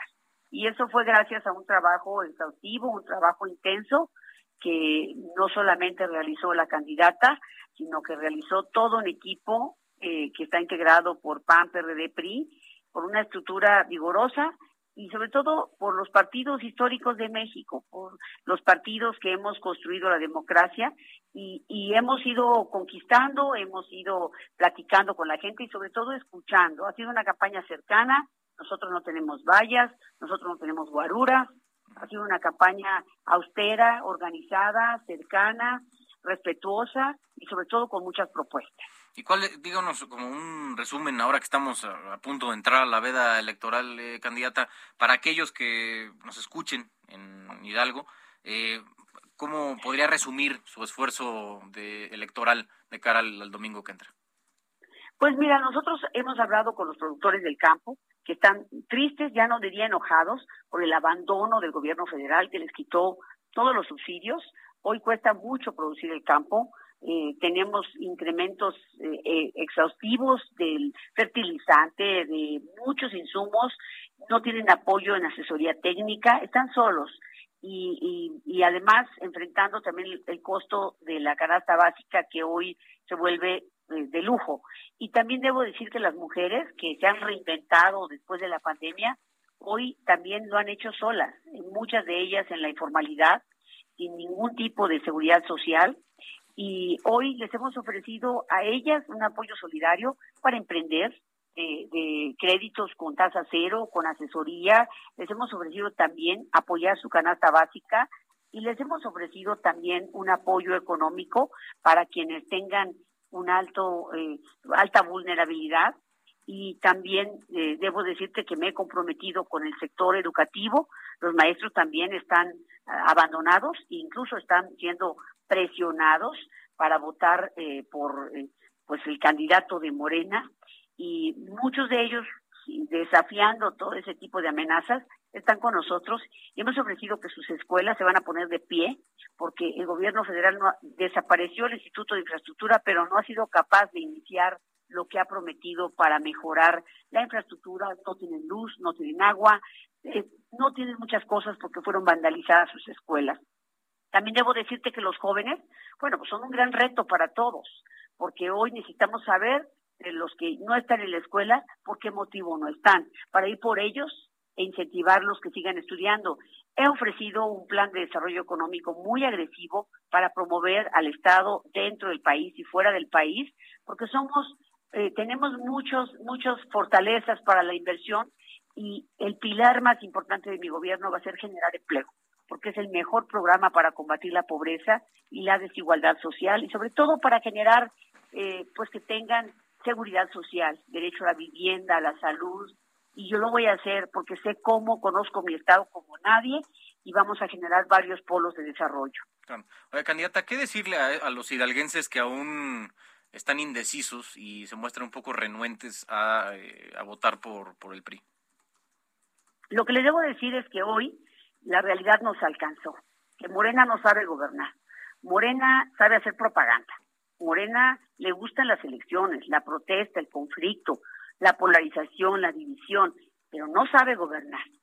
Y hoy nosotros hemos demostrado que estamos mejor preparados, que tenemos más experiencia y te puedo decir que muchos hoy, no solamente los que tienen necesidad de un apoyo eh, económico en los programas que, que, se tienen, que son un derecho que ellos eh, tienen asegurado, saben perfectamente que nadie los va a amenazar de perderlo por no votar por Morena. Saben que son libres, que pueden votar por quien quieran y saben también perfectamente bien que Morena es un desastre.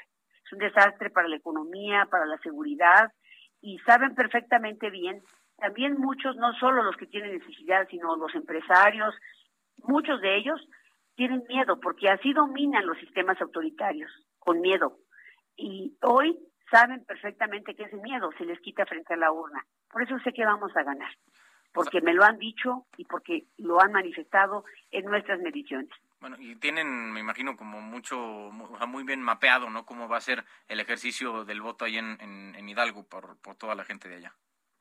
Nosotros tenemos una estructura eh, capacitada en todo el territorio, eh, completamente eh, lista para defender el voto y sabemos perfectamente dónde están nuestras fortalezas. Y te puedo decir que en el 2020 decían que iban a ganar la mayoría de los municipios Morena. De 84 solo ganó 6 la encuesta de Pachuca decían que iban a ganar con 20 puntos, hasta con 30. Nosotros ganamos Pachuca. Entonces, te puedo decir perfectamente bien que en Hidalgo, Hidalgo ya decidió y va a ganar quien tiene la mejor preparación, la mayor experiencia y ha dado mejores resultados. Carolina Villano. Bueno, ya veremos qué es lo que sucede el domingo. Candidata Carolina Villano eh, a la, por la coalición va por México, va por Hidalgo, perdóname, del PAN, PRI y PRD. Eh, estamos pendientes de lo que pase el domingo en Hidalgo. Muchas gracias. Y sí, va por México y va por Hidalgo. Muchas gracias. Buenas tardes, Carlos. Gracias, candidata. Buenas tardes. Bueno, ahí tienen a Carolina Villano de la coalición eh, opositora a Morena, que eh, se mantiene esperanzada de mantener la hegemonía de 93 años del PRI en eh, Hidalgo. Es lo que nos comenta desde allá. Y regresando al corte, vamos a tener a más expertos. Les decíamos ayer que va a haber una discusión mañana en la Suprema Corte sobre un amparo, una, no es cierto, una controversia constitucional por este mm, asunto del desafuero o no del gobernador de Tamaulipas, eh, Francisco Javier García Cabeza de Vaca. Mañana eso se va a votar en la Corte. Vamos a tener de regreso en, eh, en este programa a Hugo Concha, investigador del Instituto de, de, Investigaciones Jurídicas de la UNAM, experto en Derecho Constitucional, para que nos cuente todo al respecto. Vamos a hacer un corte. Mi nombre es Carlos Allende. Están escuchando Heraldo Radio. Escuchas a Jesús Martín Mendoza con las noticias de la tarde por Heraldo Radio, una estación de Heraldo Media Group. Heraldo Radio 98.5 FM, una estación de Heraldo Media Group, transmitiendo desde Avenida Insurgente Sur 1271, Torre Carrachi, con 100.000 watts de potencia radiada.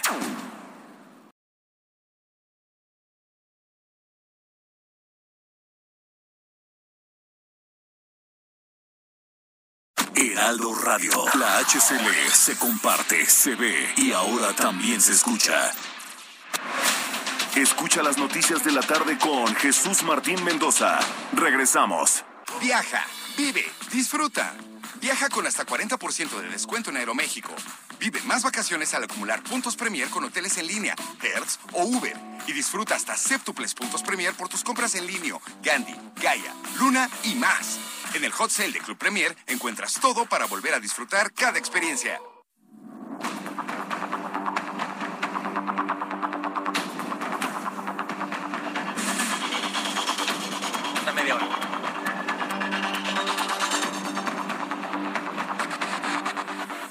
7.30 de la tarde en punto, tiempo el centro de la República Mexicana. Oigan, antes de continuar con el programa de noticias, un saludo a todos los que nos sintonizan en Guadalajara, en el 103, 100.3 de FM, en La Laguna 104.3, eh, Oaxaca 97.7, en Tampico en el 92.5 del FM, también en eh, Tijuana en el 1700 de AM, Tuxtla Gutiérrez 88.3 de FM y eh, Monterrey ya se nos une en esta segunda hora a través del 99.7 de FM, además de nuestras estaciones afiliadas del otro lado del río en McAllen 91.7 y Brownsville 93.5 en Texas. Gracias a todos los que eh, nos sintonizan.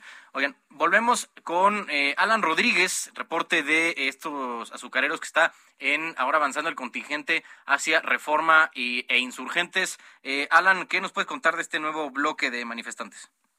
Así es, Carlos, son los mismos manifestantes que se encontraban cerca del Ángel de la Independencia, este grupo de azucareros de la sección número 23 de la empresa Beta San Miguel, ubicado en Veracruz, los cuales se manifiestan desde el mediodía para exigir el pago de sus utilidades, las cuales desde hace cinco años no les han sido proporcionadas. Por este motivo ya tenemos cortes a la circulación a la altura de la Avenida de los Insurgentes y también al cruce con Paseo de la Reforma en donde están este grupo de manifestantes. Ya se ha acercado con ellos eh, trabajadores del gobierno de la Ciudad de México para ofrecerles una mesa de diálogo y solicitarles que se retiren de este bloqueo, el cual afecta severamente la circulación de esta zona. Y es que, como sabemos, aquí pasa la ruta 1 y la ruta 7 del Metrobús, afectando severamente en estos momentos a los trabajadores que ya regresan a sus domicilios. Por tal motivo, tenemos como alternativa la avenida Chapultepec y el circuito interior para evitar toda la zona que se encuentra actualmente colapsada por estos manifestantes. Por lo pronto, Carlos, es el reporte que tenemos. Muchas gracias, Alan.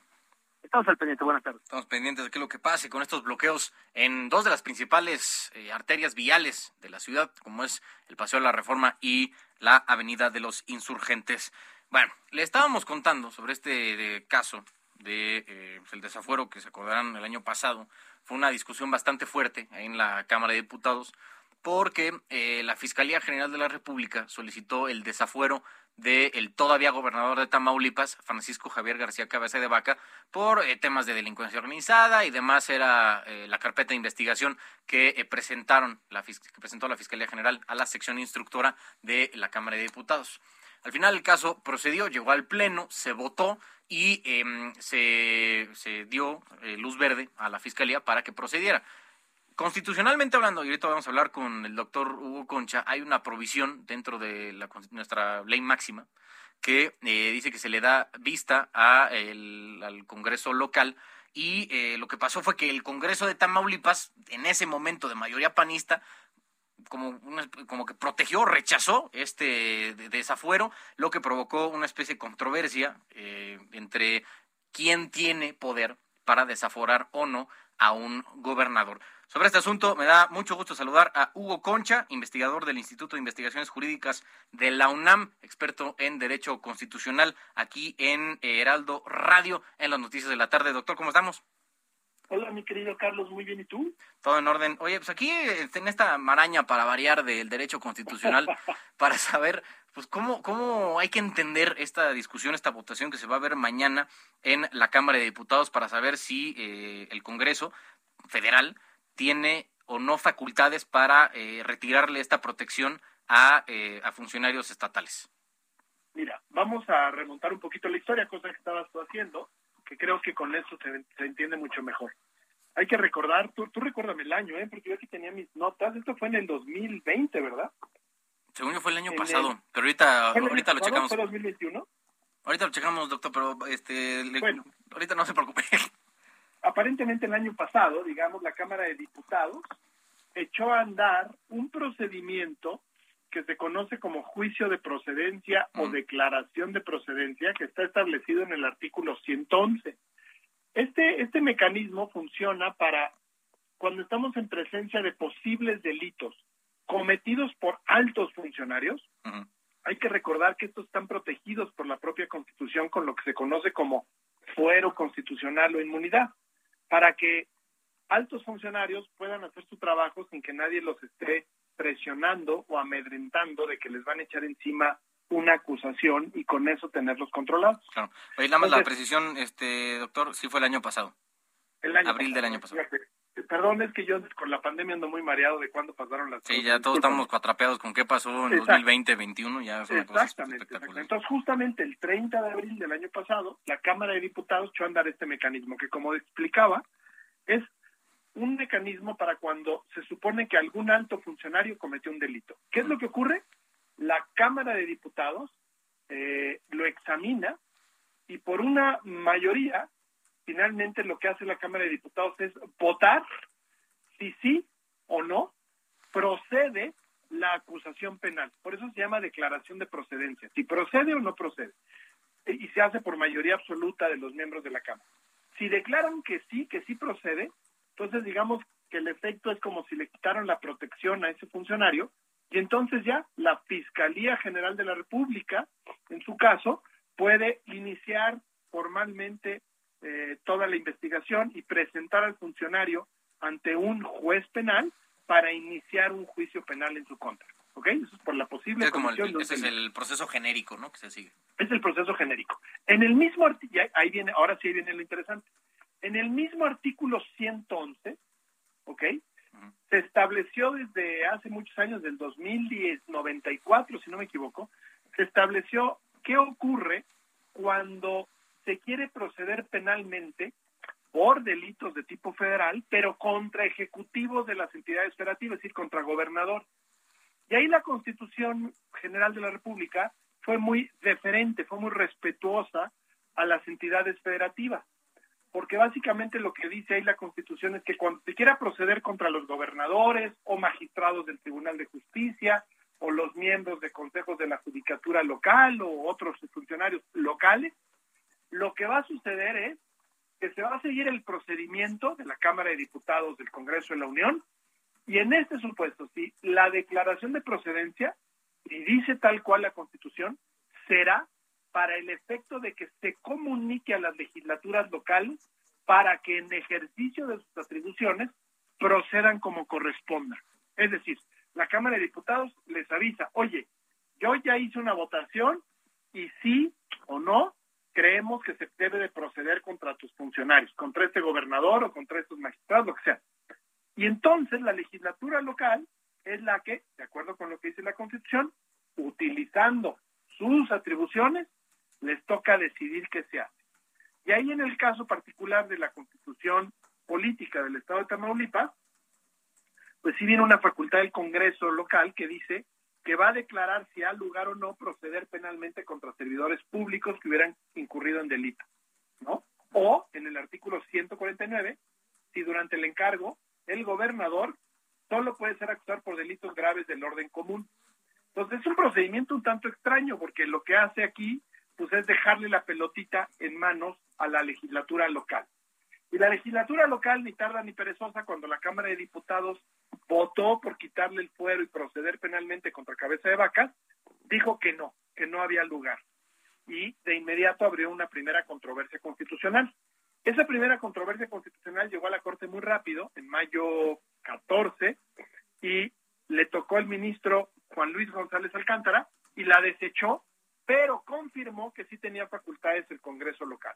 Decir, no había para avanzar más con la controversia, pero básicamente dijo, pero el Congreso local está haciendo lo que debe. Luego vino más cosas, la Fiscalía emitió una orden de arresto, como si sí le hubieran quitado la protección, pero la verdad de las cosas eso provocó otra controversia constitucional en mayo 24 y ahí se detuvo el asunto. Y ya no pasó nada.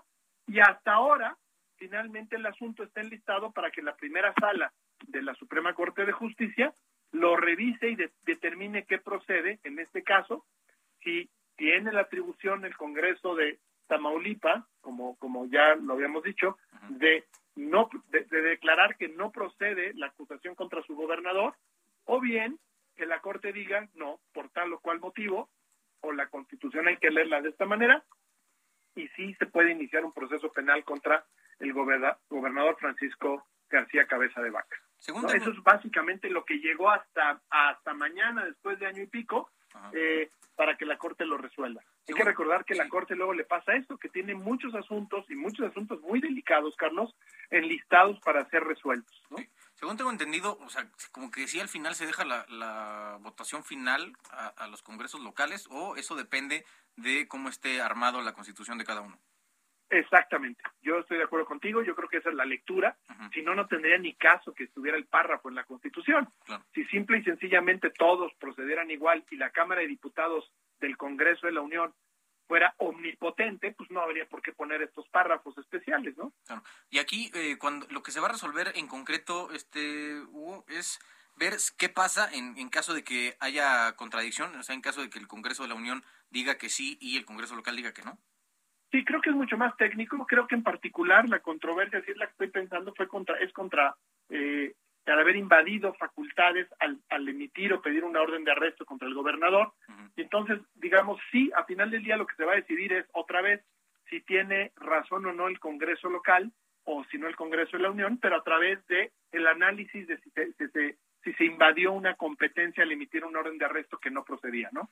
Eh, Porque al final un argumento, que a lo mejor tú me, tú me vas a corregir aquí, es que el gobernador rindió protesta ante el Congreso de Tamaulipas. Y si Así es. somos un poco como formales, siguiendo la, la institucionalidad de este país, en teoría, quien tendría que retirarle la protección tendría que ser el Congreso mismo del Estado de Tamaulipas. Así es, y no solo porque lo hace ante el Congreso de Tamaulipas, sino porque al final del día, pues sí se les da ese nivel, acuérdate que hasta de- de- algunos la llaman soberanía de los estados. A mí la- me parece que es un término histórico pero equivocado, pero sí, se, sí en el sistema federal o en el estado federal se le concede un amplio nivel de autonomía a las entidades federativas y que lo que está haciendo aquí la Constitución es ser consecuente con un, un, un modelo federal, dejando que sea la legislatura local la que decide la suerte de sus propios funcionarios, ¿no? Bueno, pues ya estaremos viendo. este Todavía no se sabe el sentido del, del proyecto del ministro, ¿va? Mm, Que yo sepa no, Carlos, que yo sepa no, y acuérdate que no es lo habitual que se... que- ya tenemos muchos casos en que sí sucede, pero no es lo habitual que se anden filtrando estas, estas, estos proyectos. Sí, no, si no, al rato vamos a estar como el escandalazo que se armó en Estados Unidos, como el proyecto de Roe v. Wade, ¿no? Que nos. Exactamente. Oye, este Hugo, aprovechando que te tenemos el, el- no tiene nada que ver con el tema de, de que va a votar mañana, pero eh, me gustaría saber cómo se ha interpretado históricamente el concepto de soberanía por aquello de la denuncia que hizo Mario Delgado contra eh, los diputados de oposición. Pues mira, a mí de me traición a parece la que sí, sí, sí, por haber votado como, como se les dio su regalada gana votar con la reforma eléctrica, ¿no? Sí, nada más La que quiero es entender que- más o menos cómo se ha interpretado, cómo podemos definir el concepto de soberanía para ver si encuadraría o no en lo que dice el Código Penal Federal. Sí, porque, porque lo que dice el Código Penal es que cuando ah, lleves a cabo actos en contra de la soberanía de los estados, procede el delito de traición a la patria. Mira, la soberanía hay que recordar exactamente qué tipo de concepto. Es un concepto que dice básicamente que es el poder último. La soberanía, al final del día, en la teoría democrática contemporánea, reside en el pueblo, es el concepto de la soberanía popular. Sin embargo, y eso es interesante que lo menciona, hemos cargado una tradición o una costumbre muy, otra vez, deferente hacia las entidades federativas, cuando se formó el Estado Federal Mexicano, de hablar de la soberanía de las, de las entidades cuando nos dirigimos a aquellas competencias o atribuciones que les corresponden a ellas, como si efectivamente en esas competencias no hubiera ningún otro poder arriba de ellas. Eh, en cierto sentido está bien, pero confunde mucho, la verdad. Confunde mucho porque al final del día el orden superior, también para las entidades federativas, aunque no parezca, pues es el orden constitucional general de nuestra constitución federal política.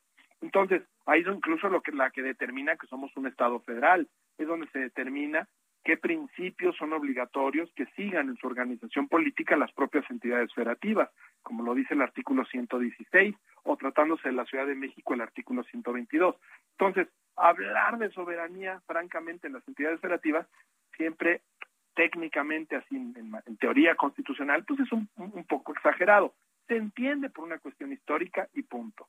¿Cómo debemos entender esto de Mario Delgado diciendo que por votar en una en una, en una reforma en particular eh, se violó la soberanía como una auténtica burrada, una payasada? Perdón que lo diga así, Carlos, pero es la verdad.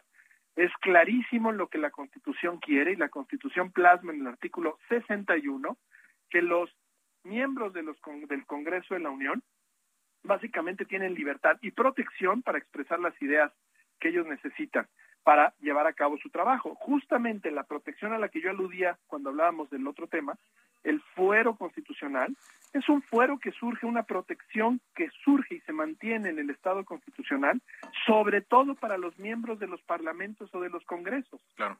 ¿Por qué? Para que sean libres de expresarse como ellos quieran o de y expresarse significa decir lo que quieran o votar como su conciencia les, les dice. Es decir, ahora resulta que en el espacio privilegiado de la argumentación y del debate, como es el Congreso, como son el espacio llamado parlamentario, ahora no van a poder votar de cierta manera porque a juicio de lo que piensa el señor Delgado, están violando la soberanía del país. Bueno, pues Pues ya, no, digo, el término está en el Código Penal, pero, pero la verdad es un término retórico, es un término poco preciso y es imposible que a, que a diputados de oposición se les quiera se les quiera juzgar por un delito y un delito tan grave por haber votado de una manera distinta como lo quería el partido eh, oficial en este momento, ¿no? Es, es un despropósito para, para, para usar un término, creo, lo más prudente posible. Más elegante. Bueno, pues Hugo Concha, investigador del Instituto de Investigaciones Jurídicas de la UNAM, muchas gracias por estar aquí con nosotros. Un fuerte abrazo, tío. Otro de vuelta para, para ti. Eh, pues ahí, tiene el tema, ya vamos a ver qué es lo que pasa con el asunto de eh, la denuncia allá en la Fiscalía General de la República y con la votación mañana en la Suprema Corte. Oigan, eh, para abordar un tema que fue noticia en su momento y que este, se fue diluyendo en la discusión, pero que pues, marca muy bien, encuadra muy bien lo que luego llega a ser nuestro país en cuanto a impunidad se refiere. Se acordarán ustedes de un, del caso de Isaac Gamboa, quien era director de la Unidad de Política y Control Presupuestario de Hacienda en tiempos de eh, Enrique Peña Nieto. Bueno, se le estaba acusando de ser parte de una red junto con su esposa de empresas fantasma, de haber desviado más de 5 mil millones de pesos del presupuesto federal, cuando eh, fue asesinado antes de que iniciara la pandemia, ya por, si no tengo mal, en 2020, empezando el 2020, y eh, Editorial Grijalbo eh, publica un libro de autoría de Manu Ureste, Cedric Raciel y Arturo Ángel, a quien saludo hoy en eh, Heraldo Radio. Arturo, ¿cómo estás? Buenas tardes. Hola, ¿cómo están? Muy buenas tardes, ¿no? Un placer y un gusto estar con ustedes. Oye, Arturo, cuéntanos por qué investigar este caso en especial. Pues mira, a ver, como tú lo acabas de decir, ¿no? Resulta que hace eh, dos años justamente, porque además el fin de semana pasado se cumplieron dos años de este asunto, eh, pues un, un, un, un grupo de personas armadas este, irrumpieron literalmente a plena luz del día en una residencia de descanso ahí en la zona de Temixco, cerca de, Cuernavaca, en Morelos, y literalmente masacraron a varios integrantes de una familia, ¿no? Como si fuera una lista de supermercado. Estos sujetos eh, eh, armados ingresaron al jardín donde estaban eh, reunida esta familia y traían una lista en donde fueron seleccionando a qué personas tenían que asesinar, ¿no? En total mataron ahí a cinco personas, entre ellas una, un, hombre que se eh, llamaba Isaac Gamboa. Bueno, eh, eh, evidentemente la forma en que ocurrió este crimen, pues yo creo que sería suficiente para que fuera un gran escándalo en cualquier otro país, ¿no? Debido a la violencia y a la forma en que se perpetró. Claro que en México, en esta vorágine de violencia en la que cada vez nos sorprenden menos las cosas, eh, pues eh, vamos de masacre en masacre y pues eh, eh, hemos creo que perdido ya noción de la relevancia de estas cosas. Pero bueno, ese es otro tema. El, el, la impunidad arriba del 90%, o sea... exacto, ¿no? Este sí, matar en México, hace unos tres años publicamos en Animal Político una estrategia que se llamó Matar en México, impunidad garantizada, sale muy barato asesinar en este país, ¿no? Sin embargo, e, este caso sí llamó la atención en las primeras horas, no solamente por la violencia con la que se cometió, sino porque, insisto, una de las víctimas era Isaac Gamboa. Isaac Gamboa, se supo a las pocas horas, pues era nada más y nada menos que un exfuncionario federal eh, eh, en el sexenio pasado, que era básicamente una persona muy cercana al entonces secretario de Hacienda Luis Videgaray. Gamboa estaba a cargo de la unidad de Hacienda que literalmente se encargaba de autorizar, imagínense la relevancia, todas las partidas de recursos que iban hacia los estados, ¿no? Eh, Isaac Gamboa ya era un hombre que, a pesar de que su cargo era de bajo perfil público, era un hombre que ya aparecía en algunos momentos, porque ustedes recordarán que en Chihuahua el gobernador, el entonces gobernador Javier Corral denunció la llamada Operación Zafiro, que era un esquema de desvío de recursos a través del cual dinero de la federación bajaba a los estados y se desviaba con empresas fantasma para fines electorales en favor del PRI, ¿no? Que era el partido en el poder. Y ya, ya había dicho Gamboa como parte de las investigaciones que, investigaciones que por cierto derivaron en órdenes de aprehensión en contra de César Duarte, el gobernador de Chihuahua que sigue en Estados Unidos, que Gamboa era una pieza clave. Entonces, llamó la atención el homicidio, pero luego rápidamente, con la Fiscalía de Morelos... Perdón que interrumpa Arturo, pero o sea, digamos que aquí eh, Isaac Gamboa fungía como el operador de todos estos movimientos, ¿no? El que abría la llave, ¿no? De hecho, en el libro nosotros hay una parte donde decimos cuánto valía la firma de Isaac Gamboa, es una cantidad ridícula de miles de millones de pesos, la que a través de su firma Isaac Gamboa autorizó en estas partidas pues totalmente discrecionales, ¿no? Para los gobiernos estatales. Eh, cuando ocurre el homicidio, matan a Gamboa, matan a sus dos hermanos, a su hermana y a su madre. Eh, el asunto luego rápidamente se pierde porque la Fiscalía de Morelos asegura que no que había sido un crimen pasional, que la esposa lo había mandado a matar, que era una cuestión por dinero, una idea que de hecho el propio presidente López Obrador, cuando en algunas ocasiones se ha referido en este caso en las mañaneras, incluso lo menciona en su último libro, pues lo menciona básicamente como vean lo que hace la corrupción y la ambición de, que mandó la esposa a matar al señor para quedarse con todo su dinero. Eh, sin embargo, lo que lo que nosotros contamos en, en el libro que estamos publicando es justamente cómo paralelamente a la investigación de este crimen en la, en la Secretaría de Hacienda, ya en este gobierno, se fue detonando otra investigación con muchos menos reflectores, pero tal vez aún tan o más importante que la del homicidio, porque se fue detectando, obviamente ante la sospecha, de que más allá de quién realmente hubiera mandado asesinar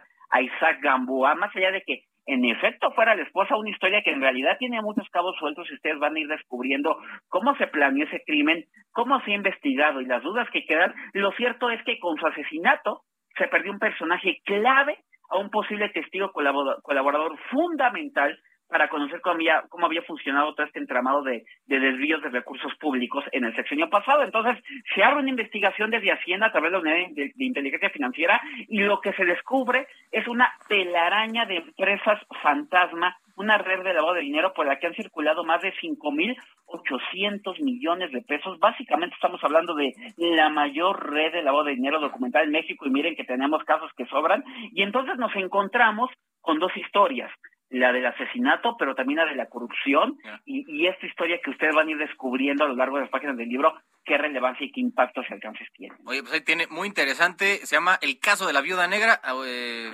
por Manu Ureste, Cedric Raciel y Arturo Ángel, quien tenemos aquí por editorial Grijalvo. Arturo, gracias y eh, está la recomendación para que lo busquen, la documentación de este gran caso que sin duda hay que conocer. Gracias, Arturo. No, gracias a ustedes, ya están todas las librerías, los invito a que, a que lo puedan comprar. Perfectísimo, pues gracias, gracias Arturo Ángel y gracias a todos los que nos escucharon hoy a lo largo y ancho de eh, la República Mexicana y más allá de la frontera en Texas. Nos, vemos, nos escuchamos mañana, seis en punto a través de las frecuencias del Heraldo Radio. Mi nombre es Carlos Allende, estas fueron las noticias de la tarde. A nombre de Jesús Martín Mendoza, les deseo un, que tengan un buen día. Eh, tengan un eh, fin de jornada muy importante. Acuérdense que me pueden seguir en mis redes sociales, arroba Sir Allende, en Twitter, Instagram y Facebook.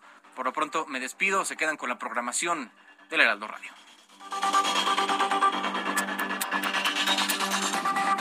Esto fue Las Noticias de la Tarde con Jesús Martín Mendoza.